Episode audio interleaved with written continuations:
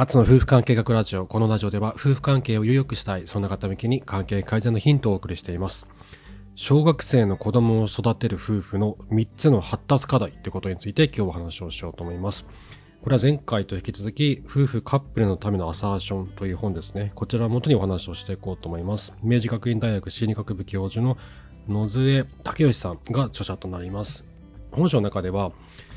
夫婦はそれぞれのライフサイクルにおいてライフステージにおいてクリアすべき発達課題があるというふうに本書で書かれてるんですね。それぞれの発達課題をクリアしていくことによって夫婦が共に心理的に発達していくというふうに書かれています。で、今の夫婦関係の中のこじれがあったとしたら、その原因がもしかしたら新婚の時の発達課題の、えー、クリアしてなかったこと、もしくは子供が生まれたばっかり乳幼児の時の課題をクリアしていないのかもしれない。もしくは、小学生の時、子供は小学生の時の夫婦にとっての、二人にとっての発達課題をクリアしていなかったのかもしれない。それが原因になってるかもしれないということなんですね。で今更遅いよって思うかもしれないんですけど、だけど当時の発達課題にまた立ち返って、その時にやるべきだった課題を今からクリアすることってできるんですよ。それによって今抱えている夫婦関係の問題がクリアしやすくなっていくんじゃないかなって僕は思っています。また本書の中でもそのような書かれ方が、えー、されています。ということで今日は小学生の子供を育てる夫婦の3つの発達課題、夫婦にとっての発達課題についてお話をしていきます。僕自身も小学生の子供が2人いるんですよね。なので今回の話は本書を読んでいて、あ、これマジで俺のことだなっていうふうに思い当たるところがたくさんあったので、僕ら夫婦のエピソードを交えながら話をしていこうと思います。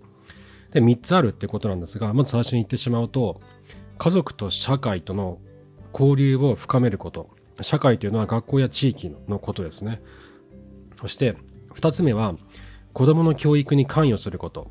3つ目は、子供の心身の健康、子供の心身の健康な発達を促進すること。心と体の健康な発達を促進すること。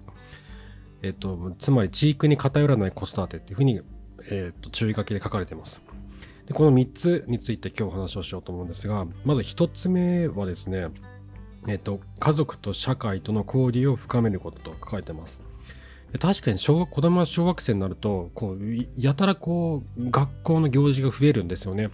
保育園の時って、えっと、授業参加とかもちろんないじゃないですか。あと PTA とかもないですよね。父母会もないですよね。こう、なんだろう、なんか、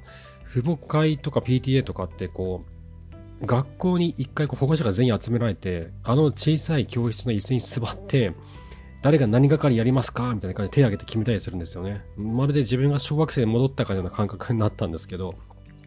ああいったのって保育園ないじゃないですか。もう小学校ならではだなって思うんですよね。で、ああいった関わりがどんどん増えてくるんですよね。あと子供が家に遊びに来るようになるんですよ。子供というか子供の友達がね、自分の子供の友達が家に遊びに来てて、僕が仕事から家に帰ったりとか、リモートワークしてて部屋から出て行ってリビングに行くと、知らない子供がスイッチやってるんですよ。お前は誰なんだって思うんですけど、いつの間にか子供たちが僕が知らない世界で僕が知らない子供友達になって家に連れてきて遊んでるんですね。全然それはそれでいいし、いいことだと思うんですけど、彼らが学校で、えーと、作った友達なわけですよね。で僕学校での彼らをずっと見てるわけじゃないからわからないんですけど、学校で友達になって家で一緒に遊ぶっていうのが結構増えてて、もしくはうちの子供他の子供の家に遊びに行ったりもしてるとは思うんですけど、そういった交流がどんどん増えてくる。っていうことなんですね。で、これで僕思い出したのが、えっ、ー、と、小学校の父母会があって、あれって6年間の小学校生活の中で、絶対1回は何かの役をやらなきゃいけないっていう縛りがあるんですよ、うちの小学校って。他でも同じなのかな？同じかもしれないですね。もしかしたら、おなあのそあの皆さん通ってる小学校お子さんが通ってる小学校でも同じように6年間で1回はやらなきゃいけないっていうルールがあるかもしれない。で、これがあるので、絶対何かしらの 役をやるんですよ。で、僕らもやったんですよ。うちらの子供、今2年生なんですけど、ちょうど2年生の時に、妻が、えー、っと、仲のいい、あの、友達いるんですよね。ママ友がいて、二人であの役やろうよって話をしてたみたいで、で、ちょうどその役になったんですよ。で、それを一応妻は1年間やったんですけど、それの時に、まさにこれが、この発達課題の一つだなと思ったんですけど、僕をすごい絡ませてきたんですよね。全然それはいいことだし、僕としてはすごい良かったんですけど、あの、僕は朝から、えっと、夕方までフルタイムで働いてて、妻は午前中だけ働いてるんですね。で、午後はまた家に帰って、個人的な仕事をしたりとかするんですけど、時間の融通が聞きやすいのが妻の方なので、僕は妻がそうやってくれるのが当たり前だっていうふうに思ってたんですよ。あ、やるんだろうなって思ったんですよね。あ、時間が妻の方があるから、妻がこの役をやってくれるんだろうなって僕は勝手に思ってたんですよ。だけど妻としては、いやいや、一緒にやるからねっていうスタンスだったんですよね。ガンガンこう巻き込んできて、で、一緒に、えっとね、図書係だったんですけど、一緒に本を教室まで取りに行って、えー、図書館に返して、で、新しくまた借りて、あの教室に置くっていう作業を年に何何回だっけ ?2、3回ぐらい確かあったんですよね。で、それを一緒にやったんですよ。で、妻だけじゃなくて、同じ係の方と一緒にやったこともあって、で、妻がいなくて、僕とその別な保護者の方と二人でやったこともあったんですよ。で、こういった関わりって、あの、やろうと思わないとないじゃないですか。か妻が巻き込んでくれてすごい良かったなと思ったんですよ。そういった人との出会いもあったし、あの、なんだろう、学校ってこういう風になってるんだっていうのを知れたんですよ。学校の中で子供たちはこうやって生活してるんだね、みたいな、おいみたいな感じでね、こう手を振ったりとかすると、子供がバーって寄ってきて話しかけてくれるんですけど、あ、こういう風に生活してるんだっていう風な、あの、気づきがあったり、学校の先生と直接話すこともできたりして、あの、面談とかじゃない、普通の時に話をしたりとかね、あと授業風景をちょっと見たりとか、子供と話してる様子を見たりとかすることができるので、子供たちがどういう思いで学校に通ってるかとかっていうのが、こう、以前よりも手に取りやすくなったんですよね。それと、えっと、家の中で子供たちと一緒にいるときに、どう、どういうふうに感じてるのかなとか、なんかすごいこう、ぐずったりとかもするじゃないですか、どうしても子供って家の中で。そういう時に、こう、もうやめなさいとかって言うんじゃなくて、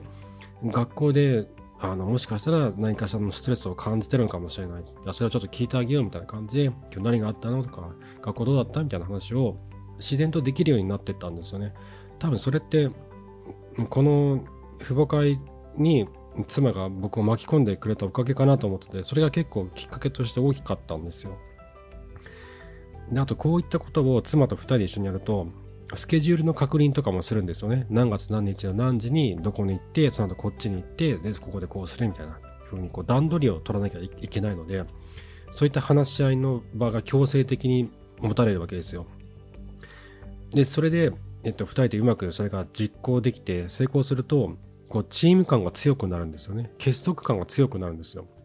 夫婦としての行事じゃないですよね。別に PTA の行事って、父母会の行事って、夫婦としての行事じゃないんだけど、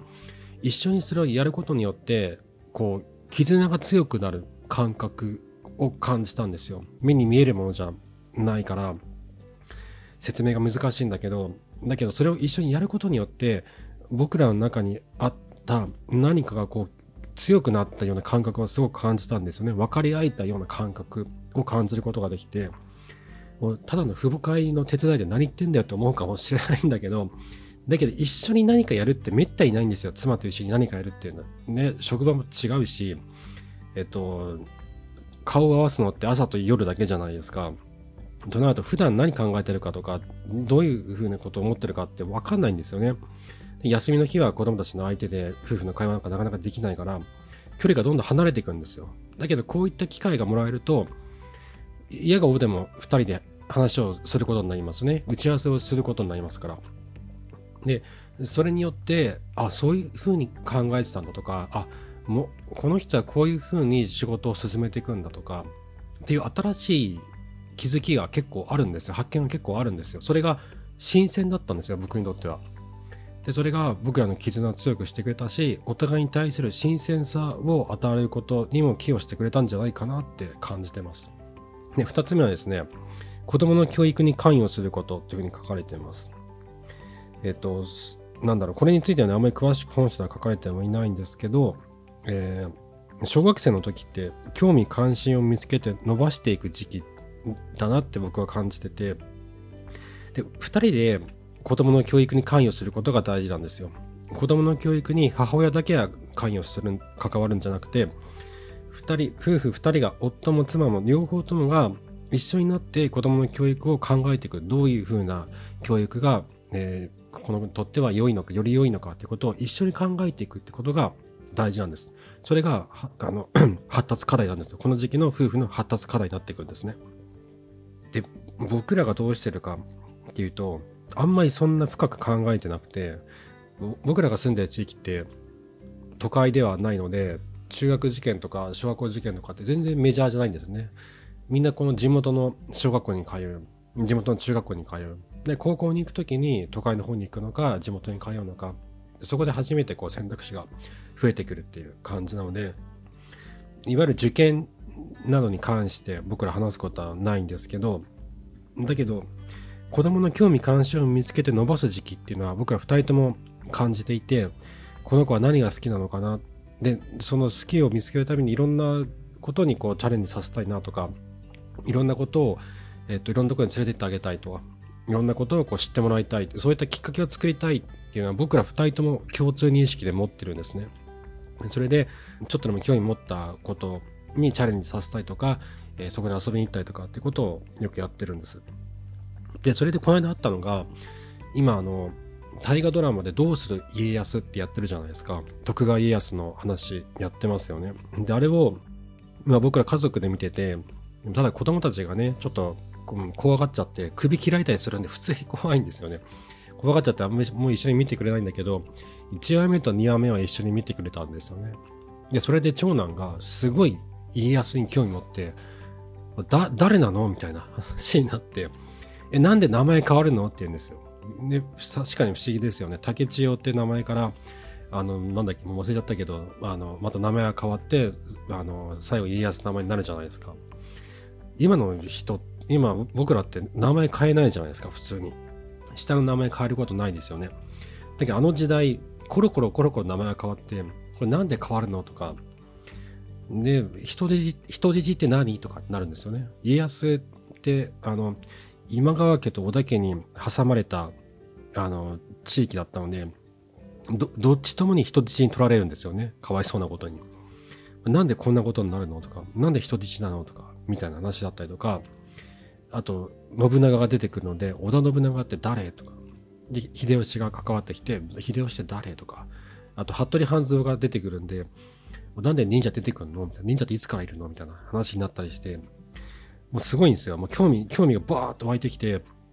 で、僕が知ってることあんまりないんで、もうちょっと自分で勉強してもらおうと思って学習漫画を買ったんですよ。なんかね、戦国学習漫画っていうめっちゃわかりやすい漫画があって、それの徳川家康を買ってあげたら、ものすごい読んでて、なんかベッドの中でもね、ずっと読んでるんですよ。多分僕より詳しくなってると思うんですよ、今。で、そこからこう、なんだろう、紐づいて、織田信長の本も買って、豊臣秀吉の本も買ったんですよ。戦国学習漫画って。戦国ってアルファベットで戦国って書くんですけど、めっちゃわかりやすいんです大人でも、すごい勉強になって、え、そういうことだったんだ。あ、関ヶ原の戦いってそういう戦いだったのみたいな。僕、全然分かってなかったんですけど、すごい勉強になったんですよね。でそういうふうに、興味関心の種を見つけてあげる。でそこを広げてあげるっていうことが、僕と妻の共通認識なんですよね。その共通認識を持って子供たちと接していくっていうことを僕らは考えてるんですね。なので、こう、なんだろう、受験のための塾に入れようとか、えっ、ー、と、雲に入れようとかっていうふうな発想にはなってなくて、もちろんそれはそれでいいと思うんです。いろんな家庭があるから、自分たちの考え方に沿って子供たちの教育方針考えることはいいと思うんです。むしろそれ、そ、それが正しいあり方だと思うんですよね。で、僕らのケースで言うと、僕らの場合で言うと、今は子供たちの興味関心を見つけて広げる時期だと、っていうふうに捉えているので、何か興味を持った時に、それに関する本をたくさん買ってあげたり、買ってあげたり、そこに行ったりとか、するようにしようっていうふうに、二人で決めてるんですね。なので、今度名古屋にも遊びに行こうと思ってるんですね。名古屋城にも行こうかなと思ってて。というふうに僕ら二人が、えっと、共通認識を持ってやってる。だから、ここで僕が思うのは、子供の教育に関与することっていうのは、こう、何もこう、勉強やんなさいみたいなね、風にこう言うんじゃなくて、えっと、夫婦二人が、この子に対してどういうふうな教育を、えっと、していくのかっていう共通認識を持つことなんじゃないのかなと思うんですよね。で、持った上で、母親だけやる、父親だけやるんじゃなくて、二人ともが一緒にそこに関与していく。で、それによって子供の健やかな発達がすることもできるし、夫婦二人が共通認識を持ってるので、同じ目線でチームになれるんですよね。同じ目線を持ったチームとして親をやっていくことができるんじゃないかなって僕は思ってます。で、この8年間でそれをすごい僕は感じてます。で、3つ目はですね、子供の心身の健康な発達を促進すること、かっこ地域に偏らない子育て、かっこ閉じるというふうに書かれてまして、えっと、これ本書の中で書いてあることをそのまま説明すると、子供の情緒発達を無視した地域に偏った教育にならないように注意する必要があると。なぜなのかっていうと、親が自分の不安や怒りを適切にコントロールできず、子供に過剰な期待を押し付けることによって、親は何年後かに子供の不登校や家庭内暴力、心身の症状や問題行動といった形で子供から課題を突きつけられることにもなりかねません。というふうに書いてあるんですね。なので、地域に偏らない子育てが大事だよってことが書かれてます。そして、夫婦2人の発達課題として、子供の心身の健康な発達を促進しようということなんですね。で、これを読んだ時に僕思い出したのが、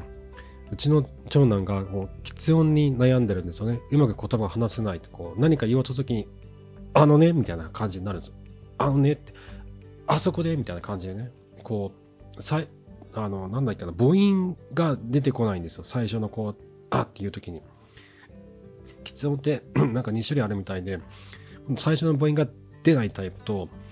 あ、あ、あ、あのねっていう風に言うタイプと、なんか何パターンかあるらしいんですけど、こう、最初の言葉が出ないっていうのがあって、保育園の時から若干あったんですよ。で、もともと双子なので、二人でね、あの、兄弟で話をすることが多くて、こう、なんだろう、双子でしか通じない言葉で会話したいとか彼らしてたんですよ。常に遊び相手がそこにいて、意思疎通が何となくできちゃうから、多分それもあってうまく言葉が発達できなくて、話し、話し出すのも結構遅かったんですね。です。保育園の時にはあんまり気にしなかったんですよ。まあそういうもんだろうっていうふうに思ってたし、あの、言葉の教室も別に行かなくていいだろうと思ってたんです。だけど、小学校1年生になってもそれは変わらなくて、2年生になっても変わらなかった。そして、こう何か言おうとするときに、こう、リズムを取らないと言えないんですよね。こう、手でこう、トントンってやりながら、あのねっていう風にやったりとかしないと話せなくて。で、本人がすごい気にしてたんですよ。これなんでこうなるの？なんとかしたいんだけどっていう風に本人がそう言ってくれて、いや、それがきっかけになって僕ら、僕と妻は、えっ、と、この子を言葉と話し方の教室にえー、連れていくことにしたんですね。近くにあるんですよね。この行政がやってるのがあって、別な小学校でやってるんですけど、そこに行ったんですよ。で、これも、えっと、最初は妻が全部お膳立てしてくれて、そういった話し方教室のことを調べてくれて、学校の先生とも相談して、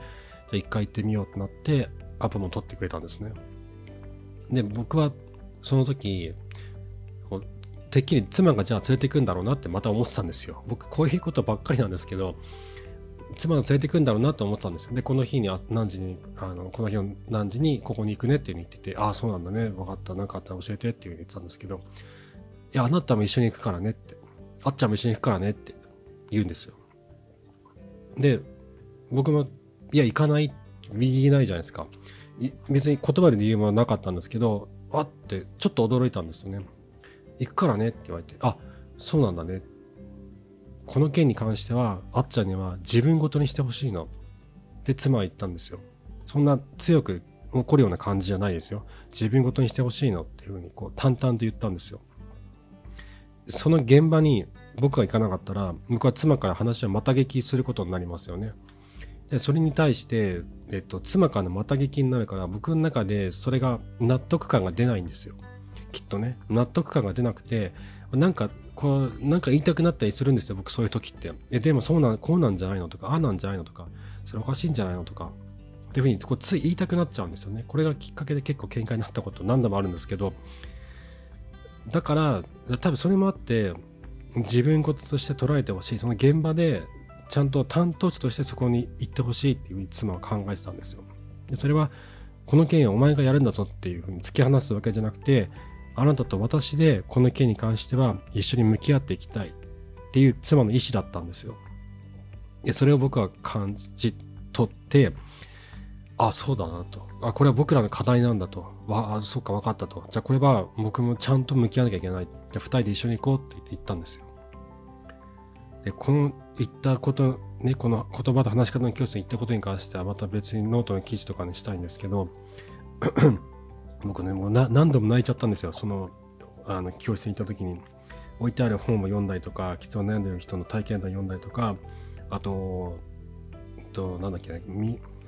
ミミラーガラスっていうの？その、向こうが見えない、あの、ガラスあるじゃないですか。鏡になって見えないやつ。あの、よく、こう、留置所とかね、あの、尋問室とかなるようなやつ。名前が出てこないけど、ミラーガラスみたいな感じの名前があったと思うんですけど、あれを挟んで別の部屋で僕と妻が待ってて、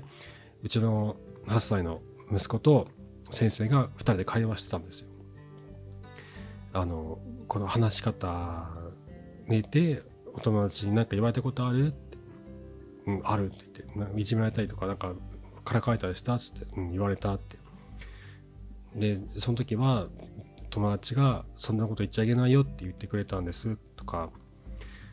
こう、リズムを取れば話せるんです。とか、ね、直したいと思ってるんです。ってことを、息子が言ってて。で、それを 聞いてたらもう、涙が出てきちゃって、もう、自分ごとという、を通り越しても、なんだろう、もうもう完全に自分ごとなったんですよ、そのその時に、行った時に。本当に妻が巻き込んでくれてよかったなと思って、でうちの長男は ね、背も小さいし、あのー、なんだろう、すごい、なんはっきりした自分の主張をする、学校でね、学校でバリバリ自分の主張するタイプでもななんでもないんだけど、おとなしいタイプなんだけど、その場では、ちゃんと自分に向き合ってたんですよ。自分が抱えてる喫音ということに対して自分でちゃんと向き合ってて、なんとかしたいっていう風な意思をちゃんと自分で感じていたんですよね。で、その場で僕は彼のその意思をちゃんと受け止めたいなって、応援してあげたいなっていうふうにすごい感じたんですよ。でこれはその場にいないとできなかったなと思ったんですよね。そその場にいない、いたからこそ僕は感じ取れたなって、自分のことにできたなって。子供の心身の健康の発達を促進することっていうのは、本当にマジで大事な課題だなってその時にすごい感じたんですよ。で、それを妻と一緒にその場で共有できたって、その、その場所、その時の、そこで流れてる僕らのこの感情の波を僕らが一緒に共有できた。これが僕はすごい嬉しかったんですね。多分それが妻が望んでたことだったんだろうなと思うんですけど、こうやって 子供たちの成長に対し、子供たちの成長をえー、自分たち2人の課題として、えー、見守っていくそこにこう付き合っていくことっていうのは夫婦2人の絆を強くしていくことになるんじゃないかなって思うんですよね。何よりも良かったのは妻はこういった学校や教育に関して学校や子育てに関してガンガン僕を巻き込んでくるんですよ。これが僕らにとって二人ごとになる大きなきっかけになるんですよね。そしてそれが2人の課題になっていくんですよ。でそうすると、えー、なんだろうなその2人の課題になると一緒にこうしていきたいねとかああしていきたいなっていうふうにこう言い合えるようになるんですよね。ですると妻の言葉の中であそう思っていたんだって新しい発見があったりするんですよ。でこれがお互いに対する理解を深めることになって自分たちに柔らかな気持ちを出し合うことを自然とさせやすくなるそういった効果があるんじゃないのかなって思っています。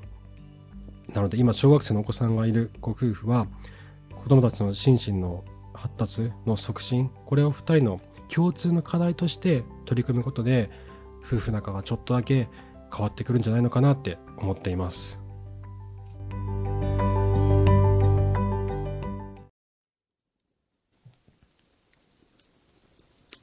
僕、男性向けに夫婦関係の相談に乗ることが多いんですけど、そこで気がついたのが、女性側が夫に気持ちを伝えられないっていう問題が結構根深いなと思ったんですね。女性側からしたら、過去のいろんな辛い記憶とか、えっと、夫から言われた言葉とか、行動とかがあったりするので、なかなか言えないし何言ってるんだよっていうふうにな、思ってしまうと思うんですけど、だけど、夫側がこう気持ちを共有しようとするとき、心を開いて、妻との関係をなんとか立て直していこうと思ったときに、いろいろ働きかけするじゃないですか。男性から働きかけをするんだけど、女性側がもう全然心開いてくれないと。関係改善を、夫婦仲を良くすることって別に何も悪いことじゃないじゃないですか。夫婦関係が良くなることによって自分たちも会話がしやすくなるし、コミュニケーションが取りやすくなる。家庭の雰囲気が良くなって子供に対してもいい影響が出ますよね。子供が育ちやすい環境が作れるし、パートナーシップってこうやって結んでいくんだなっていうことを間近で子供が学ぶこともできるじゃないですか。いいことだらけなんだけど、だけど、夫には心を開きたくない。話したくない。この人を許したくないっていう気持ちって結構強いと思うんですよ。この人を許してしまうと、自分がこの人との心の距離を縮めてしまうと、この人が悪者ではなくなってしまうんじゃないか。悪者ではなくなってしまうと、夫は悪者であるべきだと。でないと、心を私に私の心をこう開こうとしてくる、その、ふ、二人の距離を縮めようとしてくる夫に対して、それを拒んでしまう自分というのは、悪私こそが悪者なんじゃないかっていうふうに思っちゃうんじゃないかなっていうふうに感じたんですね。で他にも多分いろんな理由はあると思うんですよ。自分が育った家庭の影響で、えー、男性になかなか心を開けないとか、っていう問題もあったりすると思う。いろんなパターンがあると思うんです。で、これを解決しようと思った時に、男性側からの話だけ聞いていてはそろそろダメだなって最近思い始めたんですね。で、そのね、女性、相談してくる方の女性、奥さんと話ができれば、それはそれで一番いいんだけど、難しいケースがほとんどなので、実際に夫婦関係に悩んでいて、こう、夫に気持ちを話せない、伝えられない、夫と感情を共有することができないという、という女性の方からのお悩み相談を募集することにしたんですね。で、これは2023年2月7日のノートの記事でも書いてまして、夫に気持ちを伝えられないあなたへっていう記事でも書いてるので、ぜひ合わせて読んでいただきたいんですけど、リンクを貼っておきますね。えっと、えっと、お願いしたいのが、夫との関係が悩んでいて、夫に気持ちを伝えられないと。本当は伝えなきゃいけない。気持ちを通わせなきゃいけないと。お互いに柔らかな気持ちを共有し合わなければならないことは分かってるんだけど、なぜかなかなか素直になれないっていう女性からのご連絡を待ってます。で、これは、えっと、そういった女性からの意見をたくさん集めて、僕が分析することによって、夫婦関係の改善方法がより解像度が上がるんじゃないかと思ったんですね。なので、これは僕の研究目的でもあるので、お金はいただかずに無料でご相談に乗ります。でいつもの、えっと、ノートのメンバーシップとは違う方法を使うので、えっと、Google フォームのリンクを概要欄に、概要欄にリンクを貼っておきますので、そちらから入力いただいて、あとはメールアドレスに返信をしますね。で、その後、ズームでお話をお伺いできればなと思ってます。だいたい1時間ぐらいでお昼の時間とか、もしお昼がダメだったら朝の8時とか、そのあたりの時間で、ズームでお話をして、夫との関係を何とかしようと思うんだけど、気持ちを伝えられない。感情を共有できない。柔らか、柔らかな気持ちをさらけ出せないと。もしくは夫からの気持ちを受け止められないと。言った方のお話をちょっとぜひお聞きしたいなと思うんですよ。なんでそうなってしまうのか、どうすればいいのかっていうことをお話したいなと思ってます。で、ご相談を聞いて、僕ができる範囲でのアドバイスもさせていただくので、えっ、と、何かしら参考になる部分もあるんじゃないかなって思っています。はい。こちら連絡お待ちしてます。はい。ということで、えー、今回も最後までありがとうございました。番組のご感想を募集しております。Apple Podcast、Spotify のコメント欄、え、Twitter でも結構です。え、どんなことでもご感想いただけると番組作りの参考になるのでとても嬉しいなって思っています。えっと、匿名の方がよろしい場合は、質問箱ににもご感想いただいても構いませんので、こちらお待ちしています。あと、ノートのメンバーシップを使って、松明という夫婦関係相談サークルを運営しています。これは月1回のズームといつでもチャットできるっていう内容になっていて、夫婦関係悩んでいる。でもどうしたらいいの自分の場合どうしたらいいんだろう人によって本当に千差万別で、夫婦のあり方ってみんなバラバラじゃないですか。なのでそこにアプローチする方法もみんなバラバラなんですよね。それぞれの方に沿った相談内、あの、アドバイスをさせていただいてます。これ男女問わずやってますので、夫婦関係悩んでいる方はぜひ、え、ご連絡ください。えっと、女性の方は先ほどの夫との、当に気持ちを伝えられない女性の場合は、今無料で、えっと、研究目的としてやってますので、そちらを使ってください。はい。という感じですね。はい。えー、あつの夫婦関係学ラジオは毎週月曜木曜朝5時配信です。また次回お会いしましょう。さようなら。